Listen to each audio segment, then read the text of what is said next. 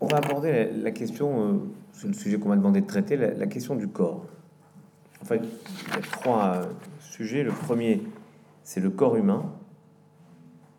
Le, judaïsme, en fait, le judaïsme dans le respect du corps humain, ce qui implique de parler de ce qu'est le corps, comment est présenté le corps dans le judaïsme, et une grande question qui est euh, euh, la mort, comment on gère le corps après la mort, et la question des greffes. La deuxième euh, séance portera sur euh, la prise en charge de la fin de vie et la fin de vie. Et la troisième séance portera sur la bioéthique et la recherche médicale. Les questions autour euh, des grandes questions sur la loi, la loi bioéthique, celle de 2004 puis révisée en 2009, et puis sur la recherche. J'aime pas les, cours, enfin pour un rabbin c'est normal de pas aimer les cours ex cathedra, euh, mais on pourrait dire ex synagoga. Donc, vous m'interrompez dès que vous avez une question. C'est plus simple, c'est plus linéaire, c'est plus fluide. Et comme ça, on peut supposer que si quelqu'un a une question, c'est que j'ai mal expliqué quelque chose et au moins ça me permet de le préciser pour tout le monde. Bien. Le corps. Je ne sais pas si vous avez noté quelque chose. Bon, nous sommes dans une période très électorale, on le verra ce soir évidemment, notamment dans le match Monaco contre Juventus, puisque c'est bien sûr la grande affiche de la soirée. Euh, il y avait quelque chose qui m'avait étonné chez l'un des deux candidats, c'est sa façon de dire quelque chose et de dire en même temps. C'est assez rigolo. C'est rigolo, mais c'est pour moi très intéressant. Pourquoi? Parce qu'en réalité, c'est une façon de pondérer toujours les choses. Et si on devait présenter le judaïsme, je dirais que c'est une façon de trouver un équilibre entre deux tentations. Exemple, très célèbre, un rabbin dit blanc, l'autre dit noir. Un rabbin dit oui, l'autre rabbin dit non. Ces deux rabbins célèbres du Talmud, ils s'appellent Hillel et Shammai. Sont toujours en désaccord. À mon sens, c'est de là que vient le mot se chamailler deuxième s'appelle Shamaï. Eh bien, le Talmud nous dit qu'il y a une voix qui est sortie du ciel et qui a dit la parole de l'un et la parole de l'autre sont la parole du Dieu vivant. C'est-à-dire qu'en réalité, la vérité n'est pas chez l'un ou chez l'autre, elle est dans la confrontation entre leurs deux idées. C'est donc une tension. Et quand je travaillais sur les questions éthiques au Comité national d'éthique, je mets bien la, la, parole de notre président de l'époque, qui s'appelait Didier Sicard, qui disait, il parlait lui de tension éthique. Pas juste une réflexion éthique, une tension éthique. C'est la même chose avec le, corps. La première tentation serait de dire que le corps n'est rien, c'est fugace, c'est rien. L'autre tentation serait de dire que le corps, c'est très important, il faut le respecter. Alors, est-ce que la vérité, c'est qu'il est rien ou est-ce qu'il faut le respecter? Alors, ceux qui pensent que le corps, c'est rien, vous tapez 1. Ceux qui pensent que le corps, c'est très important, vous tapez 2. C'est bon? On a voté. Alors, est-ce que c'est important ou pas? Bien sûr. Pourtant, il y a marqué Tu es poussière et tu retourneras à la poussière. Donc, c'est pas important. Alors, qui est d'accord pour que le corps, c'est pas important? Non, le corps est important. Mais voilà le paradoxe. Au début de la Genèse, Dieu, d'après les commentaires hiérarchiques, commentaires, on peut toujours discuter, hein, moi je Dieu prend de la terre d'un peu partout dans le monde, façonne notre corps, le premier de nos corps, et quand on meurt, on doit être enterré car tu es poussière et tu retourneras à la poussière. Tu n'es que poussière. C'est ce que dit l'Ecclésiaste au tout début. Vanité des vanités, tout n'est que vanité. Donc on voit bien qu'il y a une sorte de tentation de se dire le corps ce n'est rien, c'est que de la poussière. Mais en même temps, on nous dit le corps c'est l'écrin de l'âme. Et puisque c'est l'écrin de l'âme, il est respectable. On n'a pas le droit de faire ce qu'on appelle en hébreu nivoul, agouf, abîmer, mépriser un corps. Et vous verrez tout à l'heure quand on parlera des greffes que cette notion est essentielle.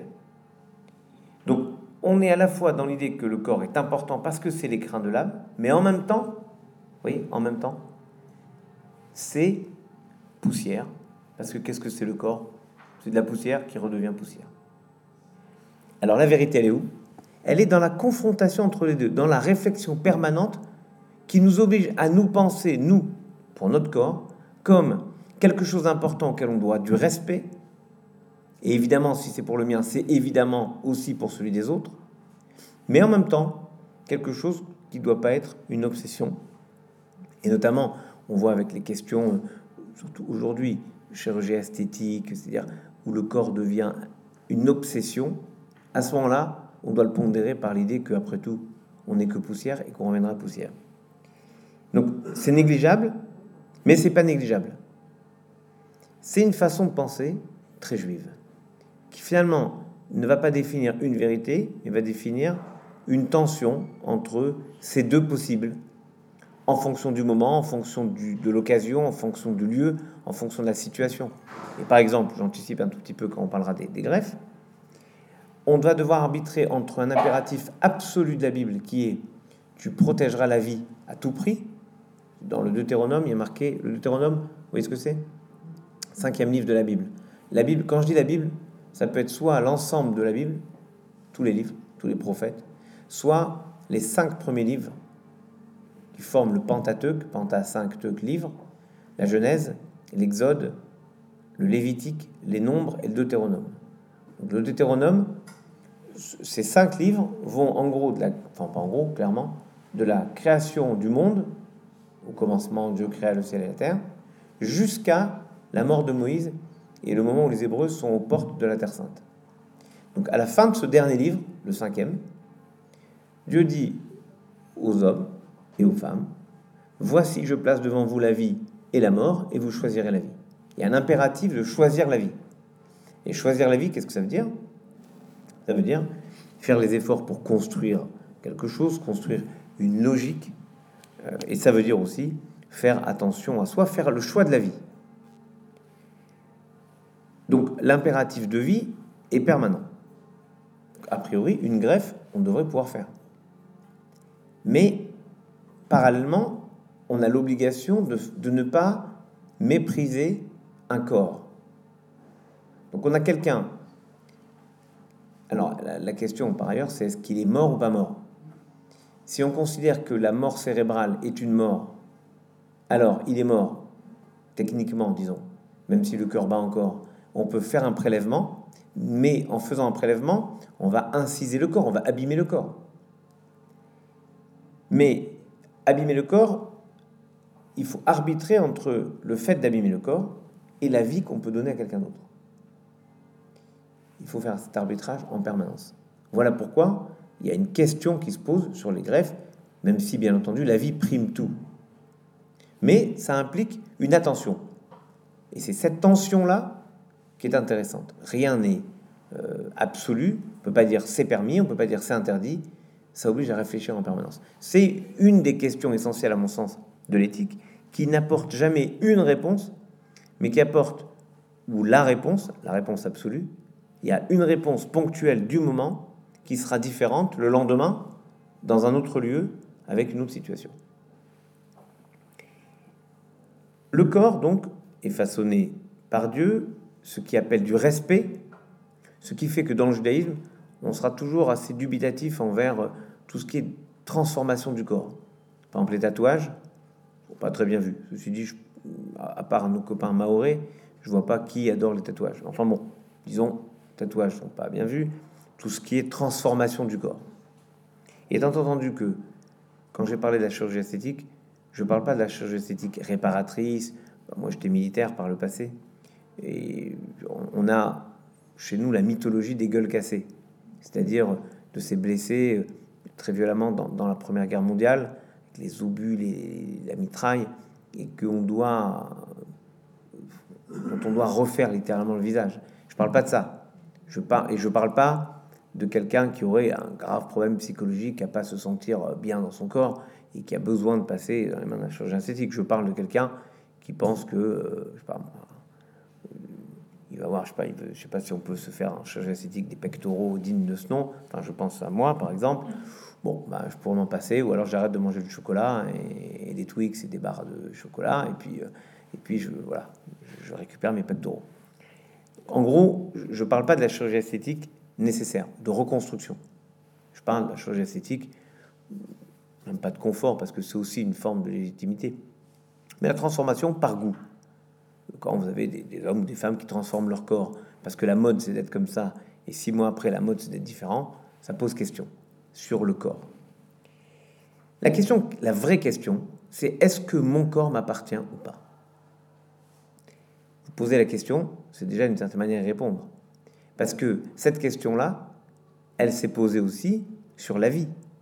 Le suicide, dans toutes les cultures religieuses, est interdit. Pourquoi Pourquoi il est interdit? D'après vous?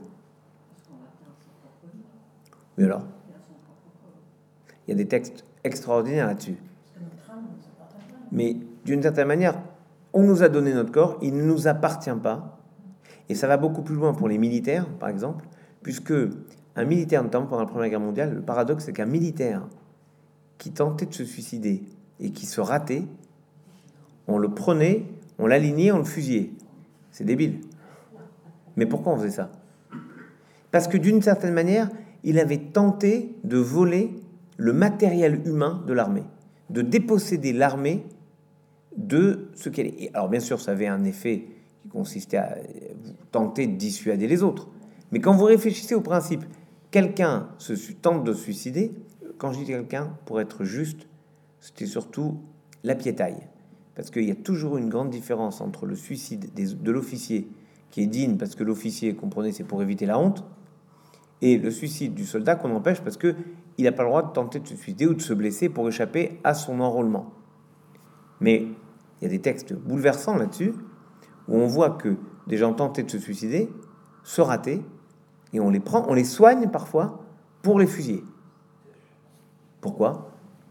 Parce que d'une certaine manière, on, affirme quelque chose de terrible, le corps du soldat ne lui appartient pas. De la même manière, dans le judaïsme, c'est une question. Vous voyez, encore une fois, je réponds pas, mais c'est une question. Est-ce que notre corps nous appartient? Ou est-ce qu'il nous a été donné? Et on doit le rendre à la terre. Car tu es poussière et tu retourneras à la poussière. Ce verset, il va scander cette question du corps. Toujours pour minorer l'attention qu'on doit porter au corps. Le corps, par exemple, est symbolisé dans une phrase de l'Exode, deuxième livre de la Bible, qui raconte, l'Exode comme son l'indique, la sortie des Hébreux d'Égypte, le passage de la mer Rouge, puis les ordres que Dieu donne aux Hébreux de bâtir le tabernacle. Le tabernacle, c'est le temple portatif que les Hébreux avaient dans le désert. Dieu dit cette chose étonnante, ils me feront un tabernacle et je résiderai. D'après vous, c'est quoi le mot après Ils me feront, le peuple, ils me feront un tabernacle et moi, dit l'Éternel, je résiderai dedans ou en lui, et eh ben c'est pas ce qui a marqué. Il a marqué ils me feront un tabernacle et je résiderai en eux. C'est étrange. La formulation est étrange. On attendrait ils me feront une petite maison pour moi, mon temple, et moi je dirai dans ce temple. Mais c'est pas ce qui a marqué. En fait, ce que nous disent les commentateurs, c'est que Dieu veut que on fasse, on délimite un espace pour lui, même si lui, il est non seulement partout, mais il est l'espace du monde. Pour que, en lui faisant nous une place dans notre monde, on sache lui faire une place en nous. Et c'est donc si on sait faire une place dans notre monde à Dieu, c'est qu'on sait lui faire une place en nous, et donc il résidera bien en nous. C'est bien ce que dit le verset. Ils me feront un tabernacle, et je résiderai parmi eux, dans leur corps. C'est donc bien une allusion à l'âme, qui, dans la tradition religieuse, juive et chrétienne, et musulmane, est une étincelle divine placée comme une sorte de pile atomique placée dans l'homme. Et donc, le corps est l'écrin de cette âme, et donc il appelle tout notre respect. Parce que le corps ne peut rien sans l'âme, mais l'âme ne peut rien sans le corps. Pour que vous compreniez bien ce que je viens de dire là, le corps ne peut rien sans l'âme et l'âme ne peut rien sans le corps, on raconte une histoire merveilleuse. Il y avait un, roi qui avait un verger avec des fruits magnifiques. Et il confie le verger, la garde du verger, à deux personnes, un qui est Kujat et l'autre qui est aveugle. Le lendemain, il revient et les plus beaux fruits ont été mangés. Alors le roi les convoque et leur dit qu'est-ce qui s'est passé? Le Kujat dit bah ça peut pas être moi. Il dit eh, excusez-moi, majesté. moi, je, vous voyez, je peux pas attraper les branches. Et l'aveugle, il dit au roi, majesté, moi, je peux rien voir. Donc c'est pas moi. Que fait le roi d'après vous?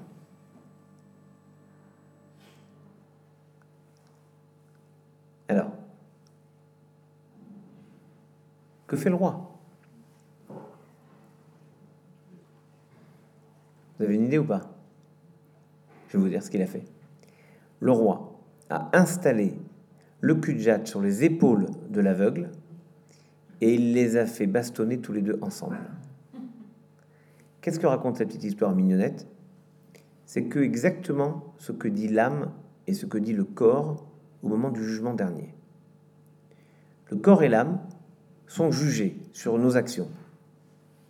L'âme dit, attends, moi, je peux faire tout ce que je veux, je peux désirer tout ce que je veux, mais c'est la main qui va voler, c'est le pied qui va courir faire le mal, c'est pas moi.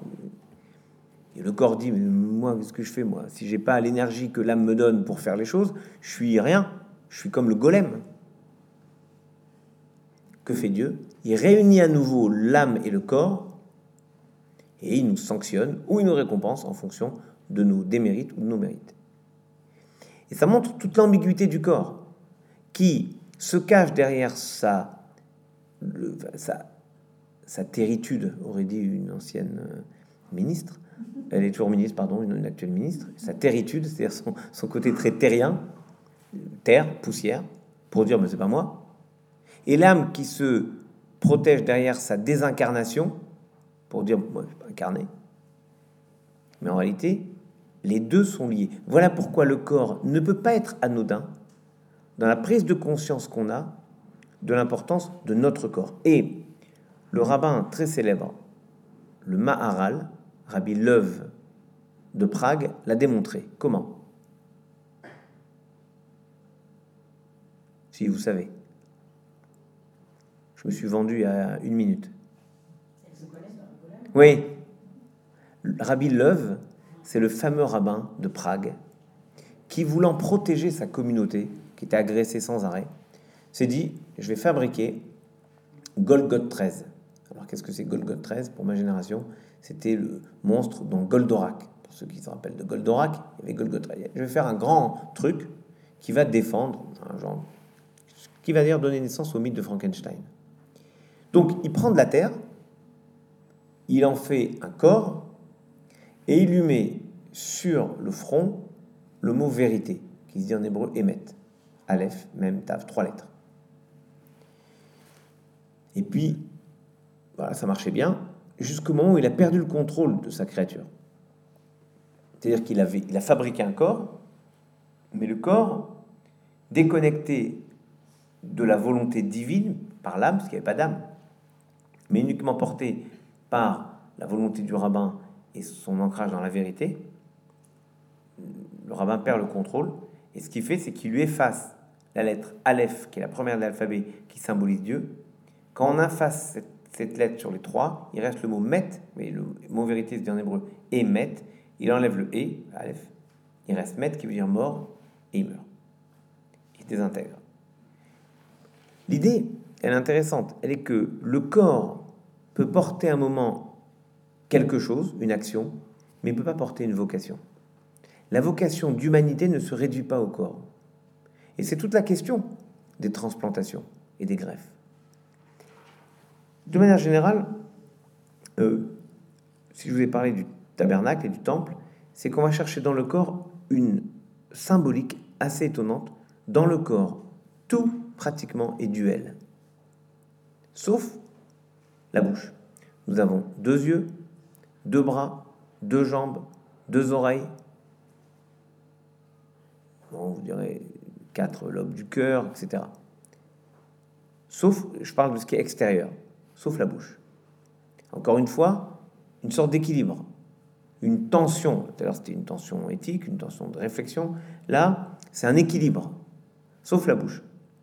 Or, la bouche, dans le Talmud, et c'est repris, soit c'est repris chez Ésope, soit c'est Ésope qui l'a repris dans le Talmud, parce que à peu de choses précontemporains.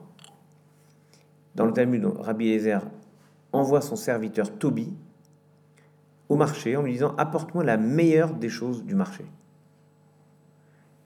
Le serviteur revient et amène une langue. Il paraît que la langue, c'est magnifique à manger, très bon, c'est pas mon truc. Enfin. Le lendemain, il demande à son serviteur d'aller au marché et de lui amener la pire des choses possibles.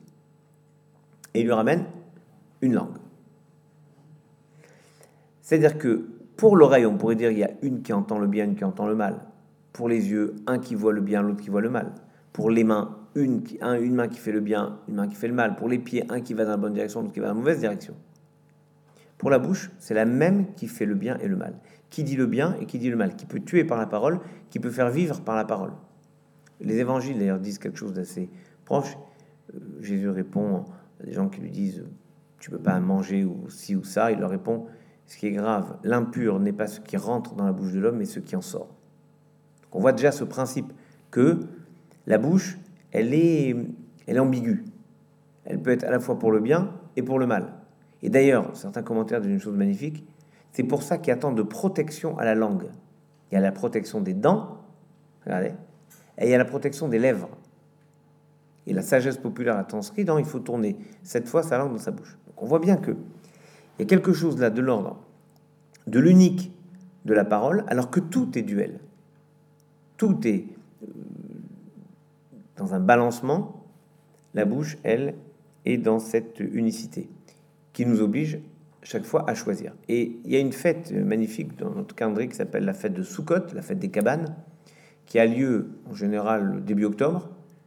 En gros, ça consiste en deux choses. D'abord, construire une petite cabane, cabane avec un toit en feuillage, une façon de dire à Dieu, mon Dieu, notre confiance, on la place en toi. Et c'est une façon de rappeler que les Hébreux, lorsqu'ils sont sortis d'Égypte, ont été abrités par des tentes, des cabanes, par Dieu. Donc L'idée, c'est de dire, nous n'avons pas, comme n'importe qui, à nous protéger sous des tonnes de béton quand on veut se protéger. On se protège sous ta confiance, sous les ailes de ta confiance.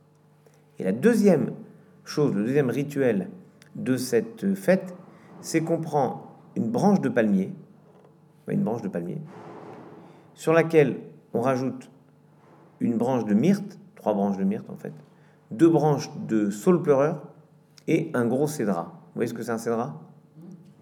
C'est un genre de... Bah voilà. Un gros citron. Et on en fait un bouquet, on appelle ça le loulave, et on récite une bénédiction. Regardez ce que pourrait vouloir dire ce bouquet. D'abord, on remarque que le sol, le, c'est constitué sur, autour du palmier dattier. Le palmier dattier, comme son nom l'indique, donne des fruits. C'est quoi? Les dates, très connues, bravo, vous avez 10 sur 10. Les dates, c'est quand on est ici, on a une tentation d'être comme un prof qui donne des notes. Les dates, lui donne des fruits, mais il n'a pas d'odeur. La myrte, c'est une très bonne odeur, la myrte, mais il n'y a pas de fruits. Le saule pleureur, il pleure justement parce qu'il a ni fruits ni odeur, lui. Et le cédra, c'est à la fois un fruit et ça a une très bonne odeur. Mesdames, vous connaissez bien sûr ce parfum chez Guerlain qui s'appelle Eau de Cédra. Faites-le vous offrir prochainement. Hein? Bravo, mais j'y arrive. Vous en faites? Mais j'y arrive, vous allez voir. C'est très intéressant ce que vous dites, j'y arrive. Donc, les quatre sortes. Et on dit, on les rassemble dans un bouquet, dans la main, ça, et on les agite des directions. Qu'est-ce que représentent ces quatre branches Le palmier dattier, celui qui a des fruits, qui n'a pas d'odeur, c'est comme nous, quand on pratique quelque chose, le fruit, c'est la réalisation, c'est un acte. On pratique mais on n'est pas très intellectuel. Tout ce qui est étude, c'est pas notre truc. Bien. La myrte symbolise ceux qui sont l'inverse, ceux qui étudient une grande spiritualité, mais en termes d'action, c'est pas leur truc. Pas de fruit. Le saule pleureur, lui, il pleure justement parce qu'il a ni fruit ni action, ni, ni odeur, ni, ni concrétisation d'actes, ni, ni vie intellectuelle. Et le quatrième, le cédra, lui, il a une bonne odeur et c'est un fruit. Il symbolise ceux qui pratiquent et qui étudient. Vous remarquez qu'on ne se sépare pas du saule pleureur en se disant, mais lui, il apporte rien, ni fruit ni odeur, il sert à rien. On a besoin de lui. Une façon de dire que dans une société, on ne peut pas avoir que du top du top. Il faut qu'il y ait tout le monde. C'est une façon d'ouvrir les choses à chacun. Chacun a sa place, chacun et chacune. Un peu comme le soir de la Pâque juive, on va rassembler tout le monde avec symboliquement, on fait un repas, dans lequel on parle de quatre enfants. Le sage, le méchant, le simple et celui qui ne s'est même pas posé de questions. C'est-à-dire que on est en train de dire que une société ne peut fonctionner que s'il y a tous les éléments, y compris ceux qui semblent ne servir à rien. Ok? Ça, vous avez compris. Et c'est vrai que qu'est-ce qu'on fait après cette période de fête de tout cela? Le cédra, moi j'ai la tradition de le transformer en confiture, ce qui permet de faire une autre bénédiction en le consommant. Et le, le saule pleureur, avec la myrte et le, et le, la myrte et le qu'est-ce qu'on en fait D'après vous? Faut l'utiliser pour une bonne action. Et c'est d'ailleurs, à mon sens, une des erreurs dans les évangiles, pas dans les évangiles même, mais une erreur d'interprétation des évangiles. Dans les évangiles, on explique que Jésus arrivant à Jérusalem, la veille de la Pâque, donc, voit les gens avec des rameaux c'est pas. Il n'y a pas de rameaux. Il faut juste voir que dans le judaïsme, il n'y a pas de rameaux. À la limite, les rameaux, c'est sous côte cette fête, mais c'est en septembre, octobre. Mais c'est pas au moment de la Pâque. La Pâque, c'est en avril. Qu'est-ce qu'il a vu? Il a vu effectivement les gens revenir avec les rameaux parce que la tradition, c'est de garder ce bouquet qui sèche jusqu'à Pâques. Et à Pâques, ce qu'on fait avec, c'est qu'on brûle le levain. Vous savez qu'à Pâques, on élimine tout le vin, le pain, enfin le vin, pas le vin à boire, le levain, tout ce qui fermente de nos maisons. On élimine le pain, les gâteaux, les pâtes, tout ça. Et qu'est-ce qu'on fait avec ce qui reste? On le brûle. Mais on le brûle avec quoi? Avec ce bouquet. Donc c'est bien ce que les évangiles disent, à savoir que Jésus voit des gens avec des rameaux. Oui, il les voit réutiliser les rameaux de la fête de Sukkot pour brûler le levain au moment de la Pâque. Maintenant, certains ont vu une autre interprétation. Regardez bien. Vous avez déjà vu à quoi ressemble un, palmier, un palmier dattier? Une branche de palmier dattier? C'est comment? Quelle forme ça? Ça, c'est bien, mais c'est pas vrai. Ça, c'est comme ça quand elle est dans, soit étalée. Effectivement, on en achète. D'ailleurs, on en achète étalée, comme vous dites là, pour les mettre sur le plafond, le toit de la petite cabane. Mais nous, il est droit il est droit et long. C'est sur la branche de palmier dattier qu'on va mettre les autres euh, éléments. Ce palmier dattier symbolise la colonne vertébrale du corps humain. Vous avez déjà vu à quoi ressemble une branche de myrte, les feuilles de myrte Elles représentent les yeux, parce que c'est comme les paupières. Elles sont oblongues comme les yeux. Les saules pleureurs symbolisent les lèvres, la parole, et le cédra symbolise le cœur. Et vous avez donc symbolisé le corps qui se tient debout, la capacité de parole, la capacité de vision et la capacité de décision, parce que dans la Bible, alors que partout on dit que le centre de la décision se trouve dans le cerveau, la Bible dit que Dieu est celui qui sonde Bravo. Le cœur et les reins. Comme si le centre de la décision était dans le cœur et dans les reins. C'est intéressant, les reins, c'est ce qui nous fait avancer. C'est-à-dire ce qui nous fait décider de faire. Et il y a un verset intéressant, deux versets, qui semblent encore une fois s'opposer, se contrebalancer, toujours en judaïsme.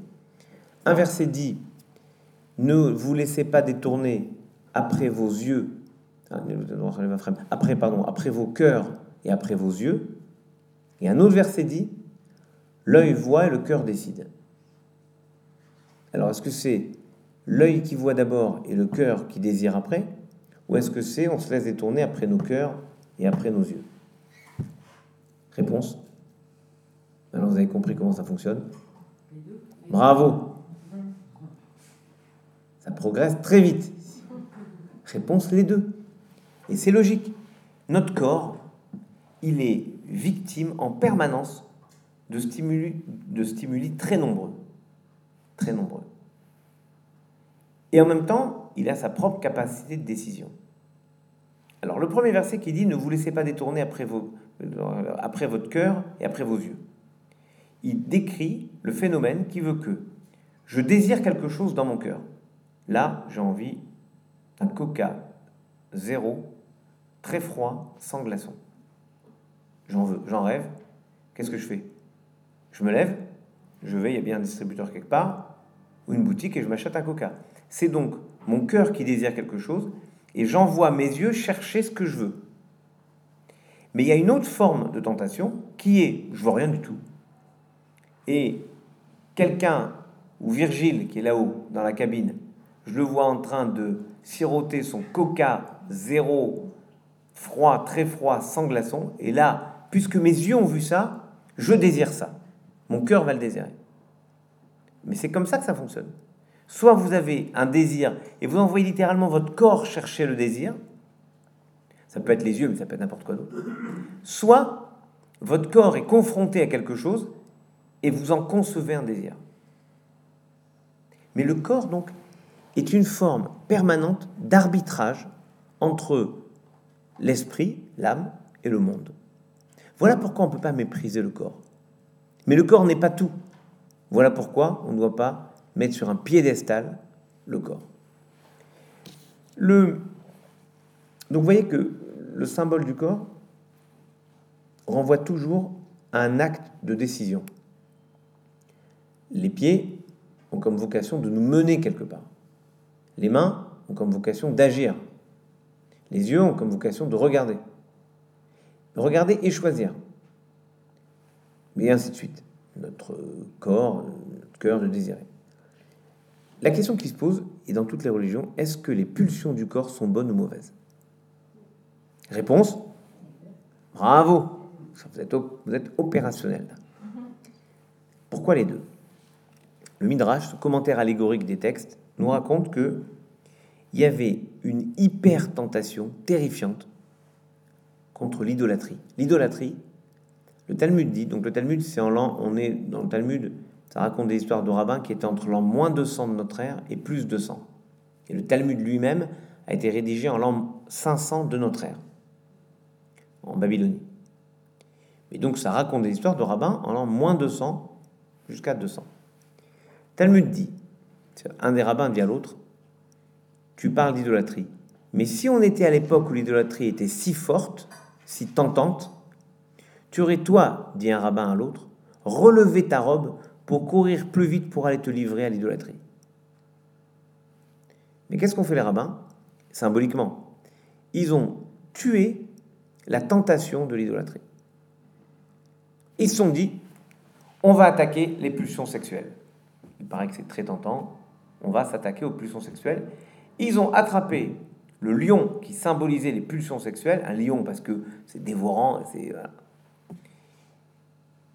et ils ils l'ont attrapé symboliquement et ils l'ont mis en cage pour décider ce qu'ils allaient faire.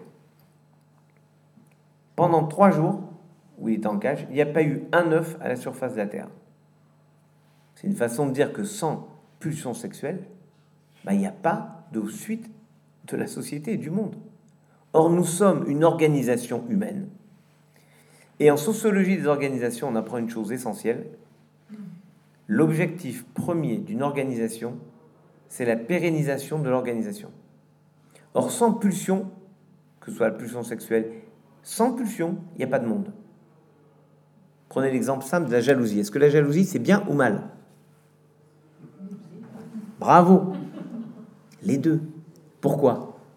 Si vous considérez la jalousie comme étant euh, je rêve de votre sac là avec le machin blanc et lance bleu, je viens, je vous le prends. Et si vous voulez pas le lâcher, je vous tape pour le prendre. Je suis un, je suis un horrible gangster, un voleur, un méchant, un, tordu. Donc de ce point de vue, la jalousie, c'est scandaleux. Mais si je vous vois avec euh, ce sac et je me dis, mais acheter ce sac, il est magnifique, mais pour avoir ce goût, il faut que je m'éduque. Pour m'éduquer, il faut que j'étudie. Pour m'étudier, il faut que je travaille. Enfin bref. Et que la jalousie devient un moteur pour réussir quelque chose dans ma vie, à défaut de réussir ma vie. Mais la jalousie, elle est formidable. Quand Dieu a créé le, ce qu'on appelle en hébreu le Yetzer Hara, c'est la mauvaise pulsion. Yetzer, ça veut dire pulsion, Hara, mauvaise. Dieu a dit ce jour-là, Tov Meod, c'est dans la création, c'est un très bon jour. Comment on peut dire que quand il crée les pulsions, c'est un bon jour? Parce que sans pulsion, il n'y a pas de vie. Parce que si un homme désire pas sa femme, si une femme désire pas son mari, ben j'ai une mauvaise nouvelle. Vous pouvez prendre toutes les éprouvettes que vous voulez, ça marchera beaucoup moins bien que si on les fait les bébés in vivo. Parce que ça marche aussi. Contrairement à ce qu'on pourrait penser, ça marche même très bien. Quand Dieu le veut. Mais ça veut dire quoi? Ça veut dire que sans désir, sans pulsion du corps, il n'y a pas de vie. Donc les pulsions du corps sont pas à brider complètement, à éradiquer, elles sont à canaliser. Et j'avais vu euh, une émission assez extraordinaire une fois sur un reportage sur la femme d'un rabbin en Israël dont le mari avait été tué par des terroristes. je sais pas, j'ai vu à la télé ça il y a quelques temps. 4 ans, 5 ans. Et elle, je trouvais formidable. Elle disait, ben voilà, ça c'était notre chambre à coucher. Et voilà, ben, je vais dormir ailleurs. Et je décide d'en faire un lieu d'étude. Pour l'ensemble du village, c'était un petit village quelque part. Et finalement, ça veut dire que la relation sexuelle entre un homme et une femme, c'est quelque chose de sacré. C'est pas quelque chose de banal qu'on doit rejeter. Et j'ai aimé, de mon point de vue de rabbin, si vous voulez, le cheminement assez progressif mais constant de l'Église catholique pour cesser de diaboliser l'acte sexuel, pour en faire une forme, parce qu'au départ c'était une forme de pis-aller. Bon, bah, puisque vous n'arrivez pas à canaliser vos pulsions, bah, allez-y, euh, faites ce que. Euh, allez. À quelque chose de grand, de beau et d'essentiel. Ce qui a toujours été la, la vision du judaïsme le corps et les pulsions du corps sont sacrés. L'union entre un homme et une femme, c'est la réunion de ce qu'est le visage divin. Parce que quand on dit l'homme est à l'image de Dieu, d'abord c'est très flatteur pour les masculins, parce qu'on dit l'homme c'est ambigu. Est-ce que c'est l'homme monsieur ou l'homme l'humain? En fait, quand on dit l'homme est à l'image de Dieu, c'est l'humain qui est à l'image de Dieu. Et rappelez-vous que cette phrase est énoncée avant que Dieu ne sépare Adam de Ève. Or, avant, ils étaient ensemble. Regardez le texte de la Genèse, il est marqué homme et femme, il les créa. Donc, il est homme et femme. Donc, le visage de Dieu, c'est quand l'homme et la femme sont réunis. Or, qu'est-ce que c'est le visage de Dieu? Techniquement, quand est-ce que vous réunissez le visage de l'homme et de la femme? Voilà, vous faites jouer votre imagination. L'acte sexuel est bien un temps de reconstruction de l'image de Dieu donc d'hypersainteté. Et ça, c'est important, c'est que le corps n'a pas quelque chose de négatif ou un pis-aller qu'on descend à faire avec le corps. On le corps. Je vais vous étonner. Quelle est, d'après vous, la bénédiction que nous récitons le plus souvent dans le judaïsme?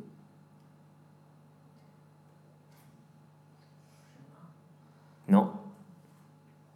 C'est une bénédiction étonnante que nous récitons le matin en nous levant et en nous lavant les mains, que nous récitons chaque fois que nous allons aux toilettes en nous lavant les mains. Il y a une règle religieuse qui consiste à se laver les mains chaque fois qu'on va aux toilettes et chaque fois qu'on va manger. On dépensait 40 millions de francs, j'ai connu les francs, pas les anciens, mais les francs, 40 millions de francs par an quand j'allais en Afrique. Au Burkina Faso, 40 millions de francs par an pour enseigner aux mamans de l'Ouest africain, Burkina, euh, Bénin, etc., Côte d'Ivoire, 40 millions, pour leur apprendre, non, pour apprendre aux mamans à enseigner à leurs enfants de se laver les mains avant de manger et en sortant des toilettes. Et nous, on le fait par obligation religieuse. Mais quand on s'est lavé les mains après, donc on va aux toilettes, on se lave les mains et on fait une bénédiction. Qu'est-ce qu'on est cette bénédiction? Source de bénédiction soit tu Seigneur, qui a créé l'homme, ou Barabon qui a créé l'homme, ou Barabon et qui lui a construit, créé des orifices et des cavités. Il est clair et net devant le trône céleste que si ce qui est fermé, qui doit être fermé, s'ouvre, ou si ce qui doit être ouvert se ferme, il ne serait pas possible pour nous de vivre ne serait-ce qu'une heure. Donc on rend grâce à Dieu du fonctionnement de notre corps. Et c'est, je ne sais pas si vous vous rappelez ce James Bond, je crois que c'est Goldfinger, où euh, il y a, oui vous l'avez vu j'espère, très important. Comment elle meurt? L'une des filles, il y a toujours au début une fille qui meurt James Bond, c'est, c'est récurrent. James Bond, il rencontre une fille, elle meurt, puis il rencontre une deuxième, et elle, elle survit jusqu'au bout, et à la fin, euh, ils se marièrent pas, et ils n'ont pas beaucoup d'enfants, mais ils s'aiment beaucoup. C'est à peu près ça le, pitch de tout le dialogue. Il y en a une qui meurt dans Goldfinger. Comment elle meurt? Oh, Il n'y a pas de professionnel de James Bond ici. Goldfinger.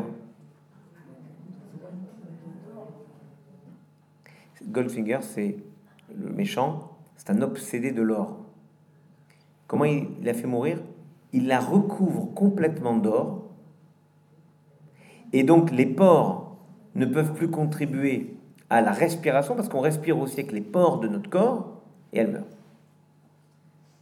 Et donc, c'est intéressant, c'est-à-dire que si les pores de notre corps se fermaient, ou si ce qui doit être fermé s'ouvre, qu'on contrôle plus, euh, bah, vous pouvez imaginer, et eh ben notre corps ne fonctionne pas. Regardez à quel point on panique quand on fait une fausse route, c'est-à-dire que ce qui devait être fermé s'ouvre. Non mais c'est donc une façon de rendre grâce à Dieu en permanence de notre corps. Donc on ne peut pas galvauder ce corps pour lequel on rend grâce à Dieu, mais en même temps il n'est pas un tout absolu. Il n'est pas un tout absolu, mais on ne doit pas le profaner. Alors ce mot profaner, il veut dire beaucoup de choses, mais on le prend au sens de le mépriser. Par exemple, un cas extrême, quelqu'un meurt, les médecins demandent à faire une autopsie. je ne parle pas d'un système judiciaire. Quand l'autorité judiciaire décide, impose une autopsie, ben, la, loi, c'est la loi. Mais euh, des fois, il y a des occasions, on veut faire une autopsie pour être sûr de quelque chose, pour découvrir quelque chose, pour, pour voir. On n'a pas le droit. Pourquoi? Parce qu'on n'a pas le droit de mépriser, profaner le corps même d'un mort. Regardez, de quel droit? Je pose une question terrible. Attention, là c'est la question qui tue. Si on considère, et qu'on a la foi, quelle que soit notre religion, que tout ce qui arrive, c'est Dieu qui le veut, de quel droit un homme ou une femme, même excipant de 17 années d'études de médecine, se permet de soigner quelqu'un alors que Dieu veut qu'il soit malade C'est chaud comme question. Autrement dit, notre corps fonctionne. Ok. À un moment, il fonctionne plus. C'est Dieu qui l'a voulu. Pourquoi le médecin se pointe et dit Je vais vous guérir, faites ci, faites ça, et ça mieux Tout ça sort? Peut-être que Dieu veut le médecin aussi. Dieu veut que l'humain se perfectionne. Oh, vous apprenez trop vite. Bravo. En gros, c'est un des concepts incroyables dans le judaïsme qui s'appelle en hébreu tikkun haolam, la réparation du monde. C'est comme si on expliquait que Dieu instille des désordres dans le monde, par exemple la pauvreté, pour nous forcer à pallier ces désordres, à résorber ces désordres, cette souffrance, et ainsi devenir coproducteur du monde et pas exclusivement consommateur du monde. Faites l'essai. Quand vous rendez les gens producteurs de quelque chose, ils s'investissent toujours beaucoup plus. Alors que quand ils sont juste consommateurs, au restaurant, vous renversez quelque chose, vous nettoyez? Pas du tout. Ah, vous payez. C'est justement pour que le bonhomme, il y a... Eh oh, oh, le bonhomme vient, la dame vient, tac, il nettoie, il nettoie, et on n'en parle plus. Chez vous, bah, essayez de faire ça. Eh, eh, eh, eh. Moi, je vois mes enfants, un il va aux toilettes, l'autre il va dans sa chambre, l'autre il va faire ses devoirs, et puis c'est eux qui ont versé, c'est moi qui nettoie. Donc je vois bien comment ça se passe. Quand vous rendez les gens producteurs et non pas consommateurs, ils s'investissent beaucoup plus. Et donc Dieu instille ces désordres dans le monde pour que les hommes réparent ce monde. Mais d'où on le sait? D'un verset de l'Exode, qui nous dit dans le chapitre 22, si quelqu'un est malade, il prendra sa guérison, et guérir, il guérira. Et de là, on déduit un principe de base du médecin. Le médecin ne guérit pas, le médecin soigne. Et c'est Dieu qui guérit. C'est-à-dire que on a un devoir de faire attention aussi à son corps. Et le Talmud dit une chose extraordinaire. Tout dépend de Dieu, tout, sauf deux choses. La crainte de Dieu et le chaud et le froid. J'explique. Tout dépend de Dieu, c'est quoi? Tout dépend de Dieu. Voilà, c'est simple. Sauf la crainte de Dieu. Parce que si même la crainte de Dieu que je peux avoir ou ne pas avoir dépend de Dieu, j'ai plus de libre arbitre. Donc pour qu'il y ait mon libre arbitre qui s'exprime, il faut que Dieu me laisse librement choisir si je crains ou pas Dieu. Donc tout dépend de Dieu sauf la crainte de Dieu. Et le chaud et le froid, c'est-à-dire quoi? Si en plein hiver, je m'habille en t-shirt, j'ai une mauvaise nouvelle, tomberai malade. Vous allez me dire, c'est Dieu qui l'a voulu. Non, Dieu, il veut que tu t'habilles en hiver.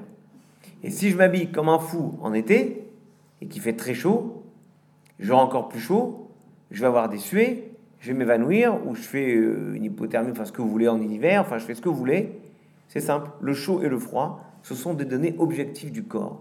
Tu peux pas commander absolument tout à ton corps, et tu peux pas dire rien ne m'arrivera.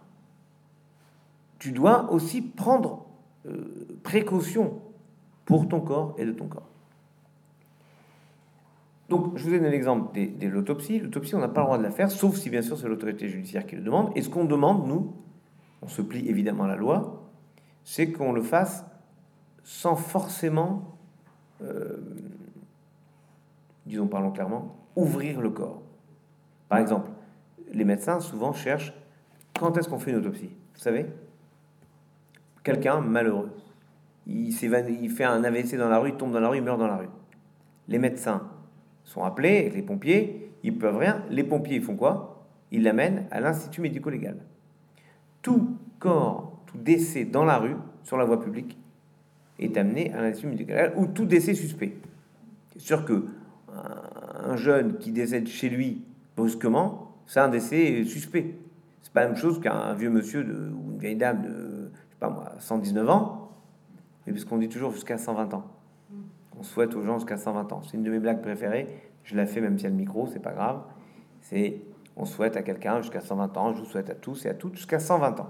Qu'est-ce qu'on souhaite à quelqu'un qui fête ses 120 ans? On lui dit bonne journée. Bon. Bon, alors quelqu'un a 119 ans, il est malade, machin, il meurt, on présuppose que c'est normal.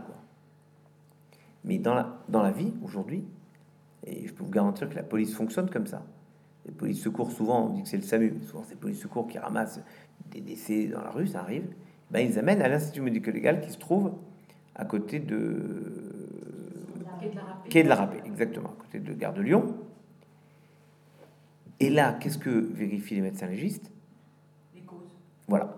Alors, soit ils voient s'il y a une cause, des traces de coups, des machins, ils font des prélèvements sanguin, ça c'est pas c'est pas traumatisant ça, ou euh, prélèvement euh, enfin plein de prélèvements, mais tant qu'on peut éviter le traumatisme du corps, on le fait. Si la justice doit le faire pour vérifier, je sais pas la trace, euh, je sais pas quoi, elle doit le faire. Mais tant qu'on peut l'éviter, on le fait. C'est le respect du corps. Et ce respect du corps va loin parce qu'il est toujours en arbitrage avec la vie. Et ça s'exprime dans euh, ce dont je vous parlais tout à l'heure, c'est-à-dire la question des greffes. Doit-on, peut-on ou pas euh, faire des greffes dans le judaïsme? La réponse est simple. Oui, mais en même temps, il faut faire attention. Et je vais vous développer ma théorie d'abord, théorie de base, puis après on verra dans les détails. Je vois combien de temps Oui, on se donne encore 10 minutes, puis après on passe à un échange, ce sera plus simple et plus direct. C'est une grande règle que je vais essayer de partager avec vous. Quand quelque chose... Non, d'abord, est-ce que vous avez vu un film incroyable qui s'appelle Va, vie et devient? Vous l'avez vu? Je vais vous le raconter en deux mots. C'est l'histoire incroyable d'un jeune qui vient d'Éthiopie, peu importe l'histoire, peu importe, ok, et qui est ramené en Israël, comme tous les falachas, sauf qu'il est pas falacha, mais bon, peu importe. Et donc ce petit qui était en Éthiopie, en réalité il était au Soudan, mais bon, peu importe, mais disons il était probablement entre le Soudan et Gondar, là où sont les falachas. Il arrive en Israël. Donc imaginez, il a passé quatre siècles en à peu près trois heures d'avion, ou deux heures d'avion. il arrive dans le kibbutz où il est, et on lui fait prendre une douche. Et là, il y a une scène incroyable. Il est dans la douche, il voit l'eau couler au-dessus de lui, et il la voit partir dans le sol. Et il veut boucher le sol. Parce que pour lui, cette eau qui tombe, c'est un trésor. Parce que euh, à Gondar ou en Éthiopie ou euh, au Soudan, l'eau, c'est un trésor sans prix. Et moi, j'ai travaillé sur la paracritique d'un traité du Talmud qui s'appelle Les mains, qui parle de l'ablution des mains. On ne peut pas comprendre ce traité si on n'intègre pas l'idée que l'eau est rare. Or, l'eau était rare et difficile à se procurer. Il fallait l'amener. Il faut, penser par exemple que l'une des grandes forces, un des grands apports de Rome, c'était les aqueducs. Rome a dominé l'Europe avec les aqueducs. Parce que elle amenait l'eau. Pas uniquement pour les termes, mais parce que l'eau, c'est la vie.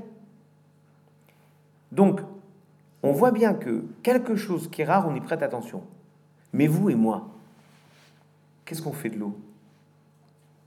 Est-ce que vous vous souvenez d'une très éphémère, et fort heureusement, secrétaire d'État à l'environnement, qui avait lancé une grande politique qui allait révolutionner le monde entier, et qui consistait à nous dire, de pas ouvrir les guillemets, quand vous vous lavez les dents, fermez le robinet. Vous vous rappelez de ça? Je vous dis, moi, c'est une idiotie absolue. Pourquoi? C'est une très bonne théorie quand l'eau est rare.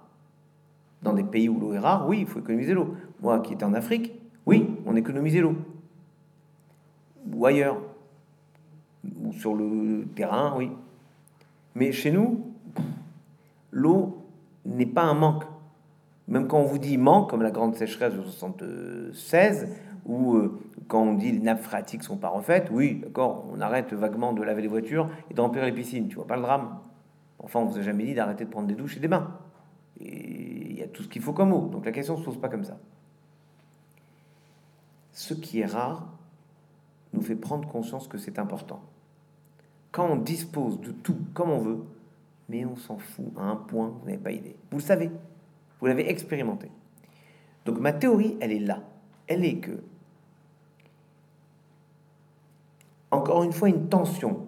Il faut à la fois encourager les gens à donner pour les greffes. Mais si par malheur on avait trop de greffons, alors ça n'aurait plus l'importance qu'on y attache quand on est en manque. Il faut donc qu'on trouve, j'allais dire, c'est comme le marché, la main mystérieuse du marché. Il faut donc qu'on trouve un équilibre entre avoir des greffons parce qu'on en a besoin et c'est la vie. Et croyez-moi, quand vous avez des amis, je dis pas vous, mais quand vous avez des amis qui attendent avec un beeper ici, que on les appelle ou que ça sonne et qu'on leur dise maintenant il y a quelque chose, vous savez à quel point c'est important. Donc on en a besoin. Et en même temps, s'il y en avait trop, on marchandiserait le corps. Il faut rendre grâce d'ailleurs à notre législation française qui interdit les ventes du corps. En Espagne, par exemple, vous n'avez pas tellement d'argent, vous voulez refaire la cuisine, tac, vous vendez un rein. Mais je vous assure. Donc il y a une marchandisation du corps, et en particulier, par exemple, pour le corps des femmes, avec les, mères porteuses. Ce qui, à mon sens, et moi je suis absolument euh, la logique de Sylvain Agacinski, qui est une, une, esclavagisation du corps de la femme par la société, ce qui est inadmissible. Mais bon, après, on peut en discuter comme vous voulez dans, dans les échanges. Mais ce qui est important, c'est que ma théorie, c'est que le greffon, un élément d'un corps humain, c'est rare. Et si c'est rare, on y prête attention, on lui donne du poids, de l'importance. Vous voyez ce que je veux dire? À la fois, il en faut, et en même temps, s'il y en avait trop, s'il y en avait, eh ben on n'y prêterait plus attention. Donc il faut toujours lui donner le caractère important. C'est une attention cas par cas. Donc on se trouve encore une fois dans l'attention dont je vous parlais tout à l'heure, à la fois ne pas couper un corps, ne pas profaner un corps, et l'obligation de trouver des greffons pour, euh, pour faire donner la vie. Comment on fait? Eh bien, on arbitre chaque fois. Est-ce qu'il y a des grandes chances, des petites chances? Alors maintenant, ça se fait différemment. On prélève quelque part et ça rentre dans une banque générale. Et donc, on, on présuppose que quand on prélève, il y a toujours quelqu'un qui a besoin. Donc, évidemment, on a éliminé cette question. Oui, mais on ne va pas prendre sans savoir si on peut donner à quelqu'un. Il y a toujours besoin. Et si les médecins estiment qu'il faut prendre, il y a besoin. Je vous une parenthèse. On a eu un souci quand j'étais au comité national d'éthique. J'y étais de 2004 à 2009. On a eu un problème avec l'hyperjudiciarisation. Quand je dis hyperjudiciarisation, c'est que tout est devenu juridique maintenant. Tout. Vous faites, euh, vous renversez du café sur vous, vous faites un procès. Ou ou je sais pas quoi, Columbus Café ou Starbucks Café que vous, l'avez pris parce qu'il était trop brûlant et que ça vous a échappé et voilà. Mais aux États-Unis, mais ça vient chez nous. Il y a une judiciarisation générale de la société. Ce faisant, tout le monde se protège. Qu'est-ce que ça veut dire tout le monde se protège? Bah, Il y a un mort quelque part, on fait une autopsie. Mais si on fait une autopsie, il n'y a pas de prélèvement. Et donc on s'est trouvé avec ça, avec un manque grave de greffe, enfin de greffon. Puisque les corps partaient une autopsie, quand on fait une autopsie, il n'est pas possible de faire des prélèvements en même temps. Donc on a été obligé, globalement associé, de réfléchir à ce que ça voulait dire, cette défiance généralisée qui nous amène à faire une autopsie comme si on voulait contrôler la cause de la mort de tout le monde. Mais ceci dit, il m'est arrivé, moi personnellement, des choses incroyables. Je vous l'ai dit que l'autopsie est interdite dans le judaïsme. J'étais rabbin en province et un monsieur, un jeune homme meurt. Le père vient me voir, défait, imaginez. Hein. Le père arrive de, hors de Reims. Il n'était pas de Reims. J'étais à Reims. Et le père arrive défait, vous imaginez, il me dit Je voudrais vraiment qu'on me rende le corps de mon fils, que je puisse l'enterrer. Vous savez, il n'était pas bien, tendance suicidaire. Ok je veux voir Proc et je lui explique. c'est clair, le père nous dit que voilà, ça doit être ça. Ok, d'accord. Ils font l'enterrement, tout va bien. Trois mois après, le proc m'appelle, furax, furibard. Oui, il m'a fait un truc grave. Je sais faire quoi En fait, ce qui s'était passé, c'est que le père s'est rendu compte que le contrat d'assurance vie de son fils excluait la cause du suicide et donc, il dit, ben non, finalement, il s'est pas suicidé.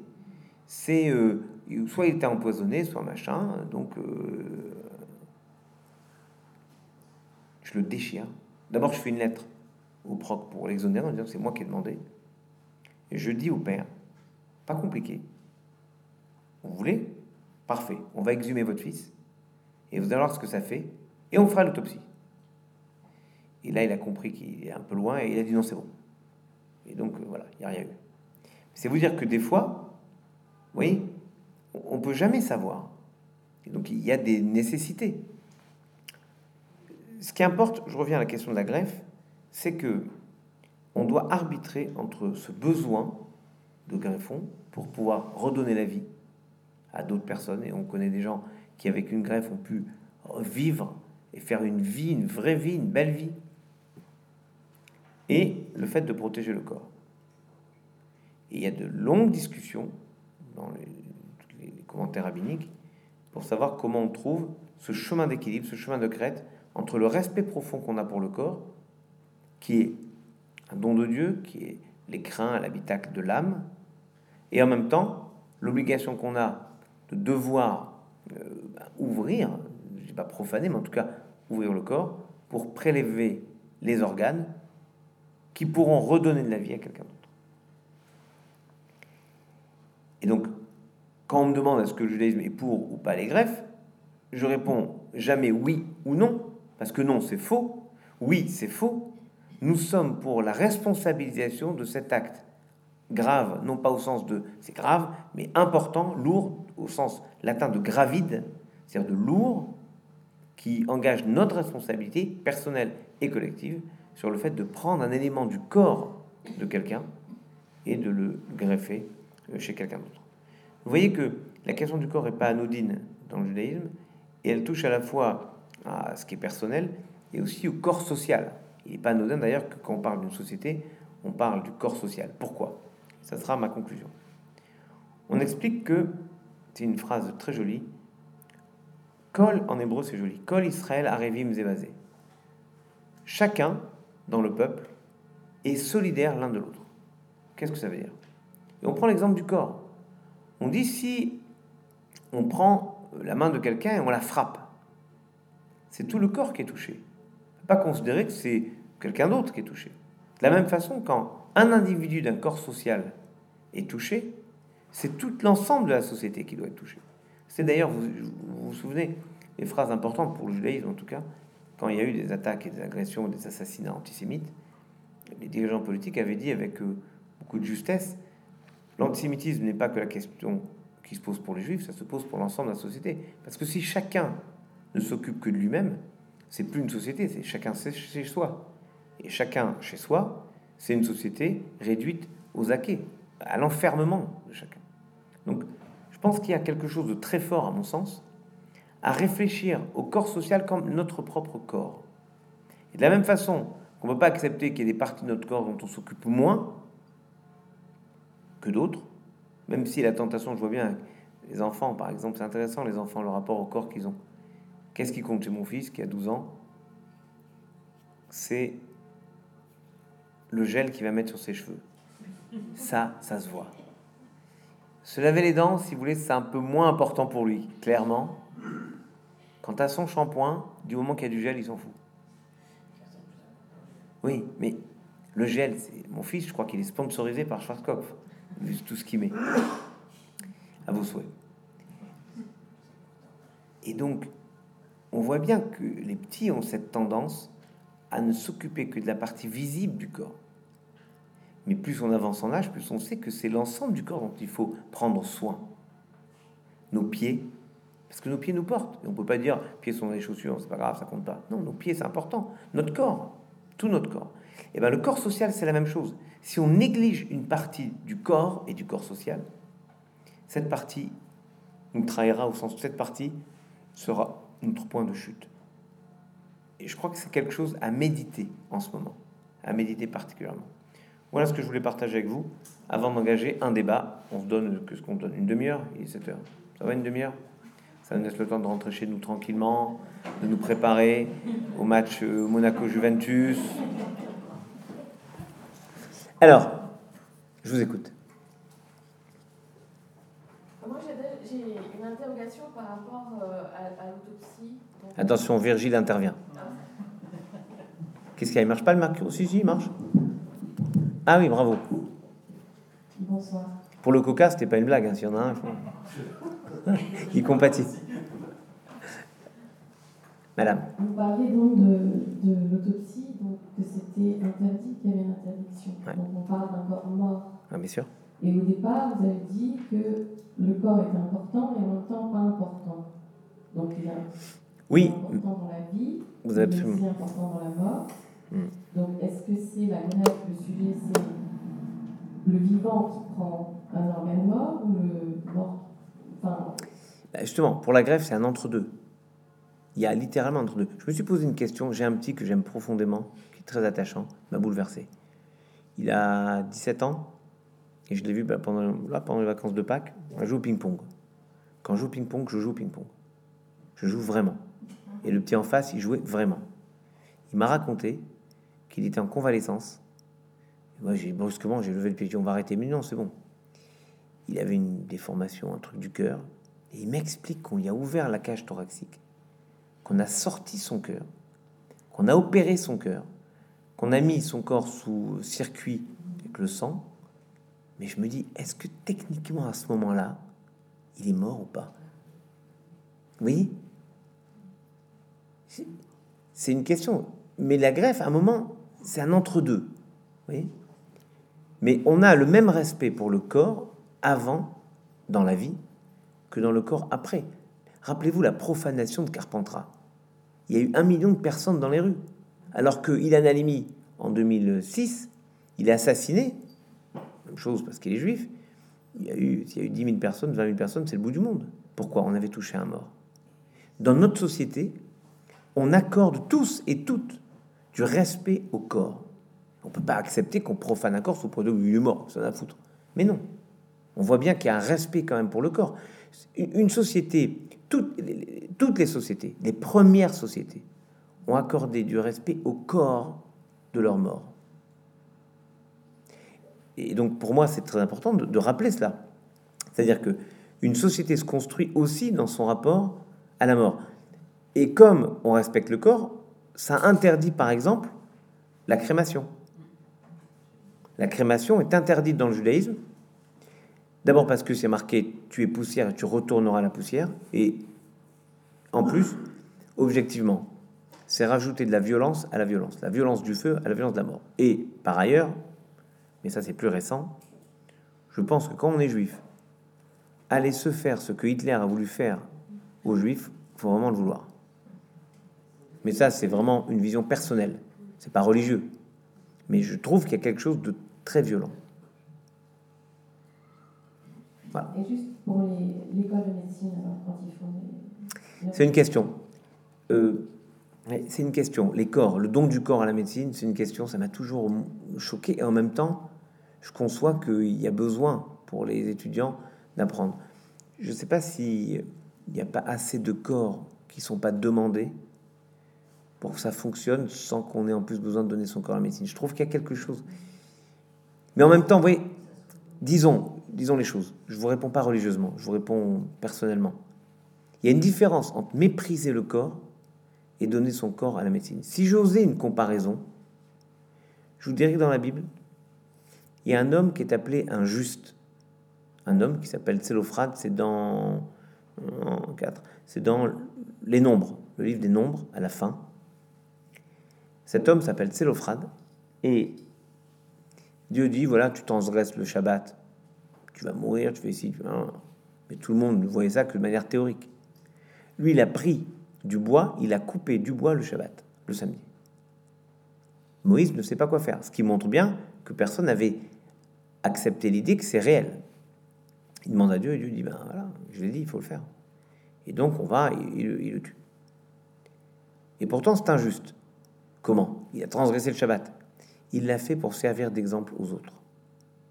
Et peut-être qu'on pourrait exciper de ce raisonnement pour accepter que certains donnent leur corps à la médecine. Mais je vous dis, j'ai réfléchi avec vous là comme ça, sans, sans même si ça, c'est quelque chose qui est quand même une certaine violence.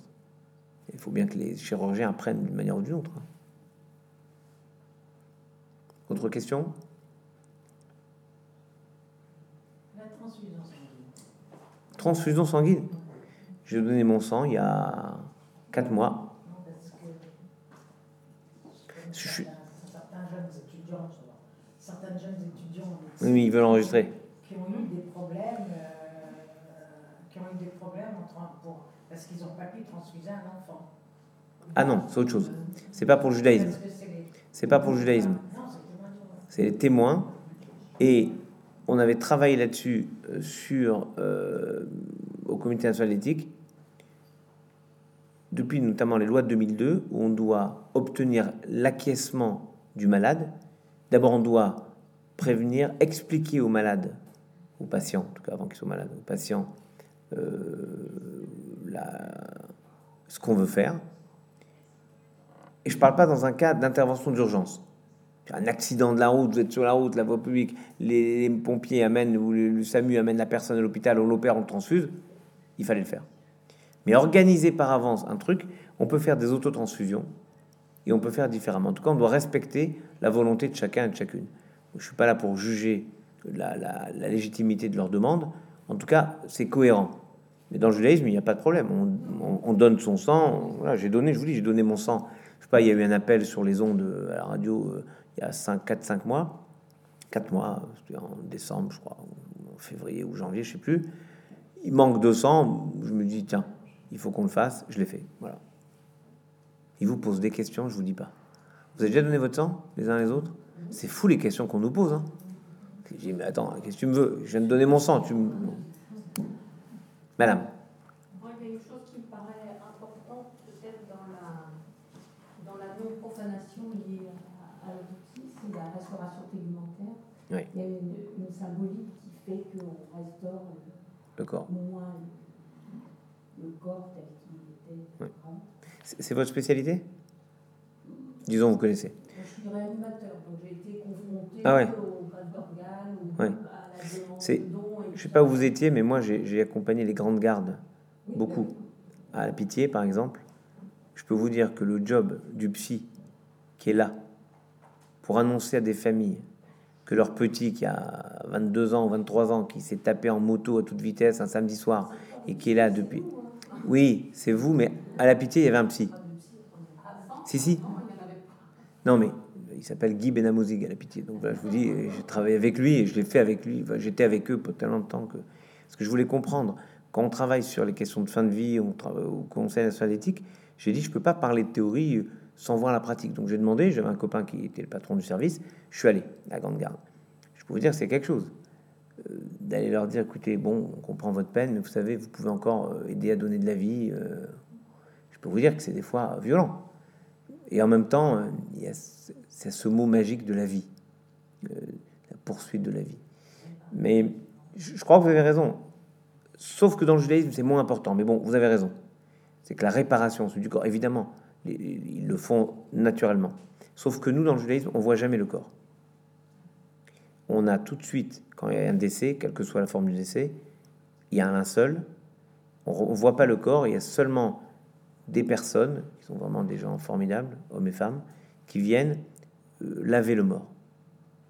c'est tout. Mais sinon, la famille ne voit pas le corps. À la limite, on voit la main, mais c'est tout. Autre question? Oui, une seconde, pardon. Je vais vous dire pourquoi. Mais je sais pas, vous êtes trop trop dans le milieu. Peut-être, je ne sais pas ce que vous faites les uns les autres ou les unes les autres. Mais bon.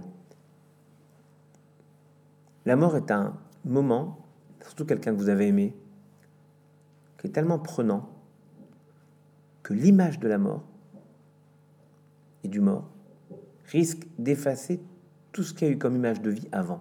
Voilà pourquoi je suis très dubitatif sur, par exemple, le fait de mettre une photo sur une tombe. La photo sur la tombe, vous la mettez à quel âge? La, mamie ou le papy meurt à 95 ans. Ça vous va? Je peux faire 120 ans si vous voulez, comme tout à l'heure, mais disons, il meurt âgé. Est-ce que vous le mettez comme on l'a connu là, 95 ans? Mais j'ai une bonne nouvelle. Le papy ou la mamie, il ou elle a eu 20 ans aussi. Et il ou était mignon, marrant, sympa, il rigolait, il était moins. Mais l'image que tout le monde a, c'est la fin. Mais après tout, quand il avait 40 ans, il était très bien aussi. Et quand elle avait 30 ans, elle était formidable, rayonnante. Quel âge vous mettez la photo? En fait, quand vous mettez une photo, ça bloque la pensée. Or, l'image de la mort est tellement impressionnante, mais au sens de, des photographies, vous savez, la pellicule qui est impressionnée par la lumière, que si vous voyez le mort, chaque fois que vous pensez à lui, vous pensez à ça, et je sais de quoi je parle. Donc l'idée, c'est ne pas voir le mort, de manière à garder l'image de la vie.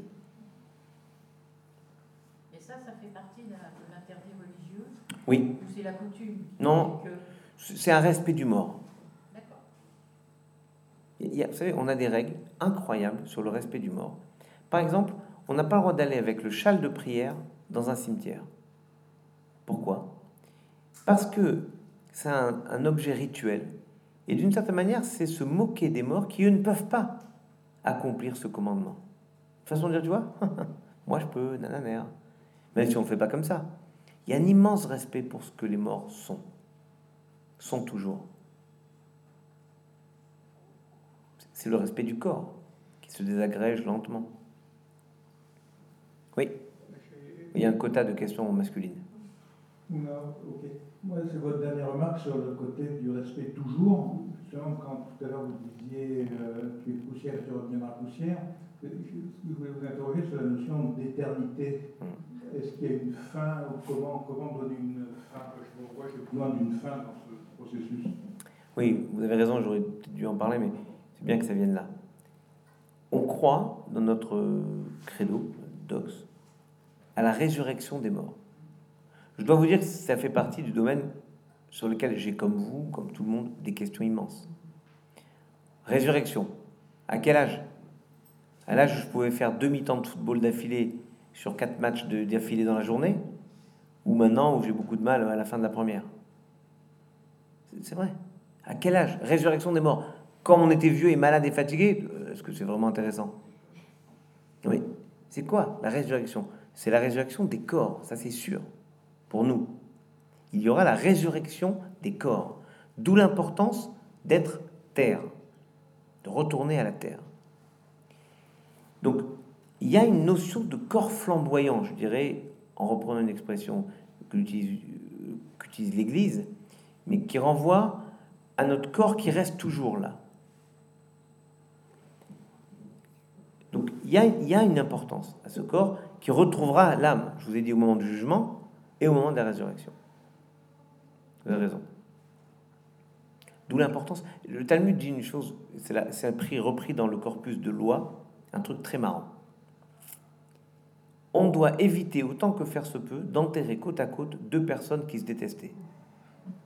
C'est rigolo comme remarque. Après tout, dans le monde de la vérité, tout le monde est beau, tout le monde est gentil, tout le monde s'aime. Ouais, bah, bah non. Bah non. La vérité, c'est qu'ils sont déchirés dans leur vie, on peut en plus se déchirer dans la mort. Ce qui devrait pondérer les envies des époux et des épouses à être enterrés ensemble. Voilà. Non, mais c'est vrai. Donc, vous voyez, il reste encore quelque chose de la corporalité, même après la mort qui serait censée être le moment de la fin. Il reste quelque chose. Ça a trop marqué les temps. Bien, je pense qu'il n'y a plus de questions. S'il y en a une faut toujours une dernière question. Merci. Euh, au risque d'être un petit peu hors sujet. Non, il n'y a pas d'hors sujet. Euh, je voudrais aborder le, problème de, de l'animal, parce que quand on dit que tu ne tueras pas, euh, ça concerne aussi l'animal. Donc on a l'expérimentation animale, et puis maintenant un débat qu'on voit émerger sur une certaine personnalisation de l'animal et du fait de savoir s'il est légitime ou non d'atteindre à, à l'intégrité de l'animal, voire dans certains cas, par exemple, un petit peu comme pour la greffe, de, de, faire des greffes génétiquement modifiées pour produire tel ou tel mm. euh, produit qui va ensuite euh, permettre de faire une médication.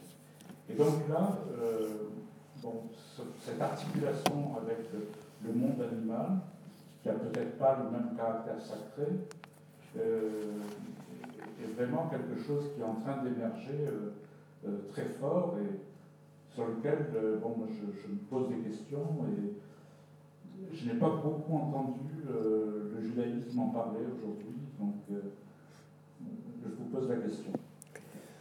Bon, le judaïsme en parle depuis 3500 ans. C'est juste qu'on n'a pas besoin de redire les choses en fait. Pourquoi? Parce que d'abord, il y a des animaux permis des animaux interdits à la consommation. Ça, on touche pas. Dans ceux qui sont permis, c'est pas compliqué. Hein. Les ovins et les bovins, en gros, les poissons qui ont des écailles et des nageoires, ça élimine tout ce qui est fruits de mer, la lotte, les anguilles, voilà. Et les oiseaux, en gros, les oiseaux de basse-cour. Donc, dans les animaux permis, on doit abattre l'animal de sorte que, un, il n'ait aucune perception de souffrance, aucune perception de souffrance. C'est-à-dire que, par exemple, s'il y a une micro-ébréchure dans le couteau, l'abattage est réputé non cachère. Ça marche pas. aucune. Et un respect de l'animal. Par exemple, quand on abat pour consommer un animal sauvage, on doit recouvrir son sang. Comme s'il y avait un respect pour l'animalité vivante, vous voyez, la, vie jaillissante de cet animal.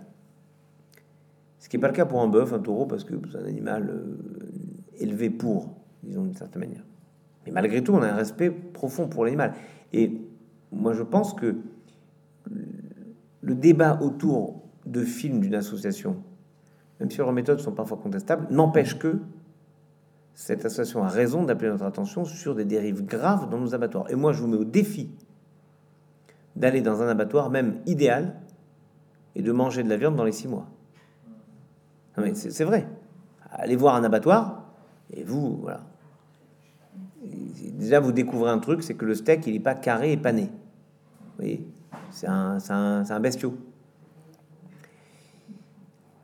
Maintenant, je vais aller plus loin dans votre logique, qui est une vraie question.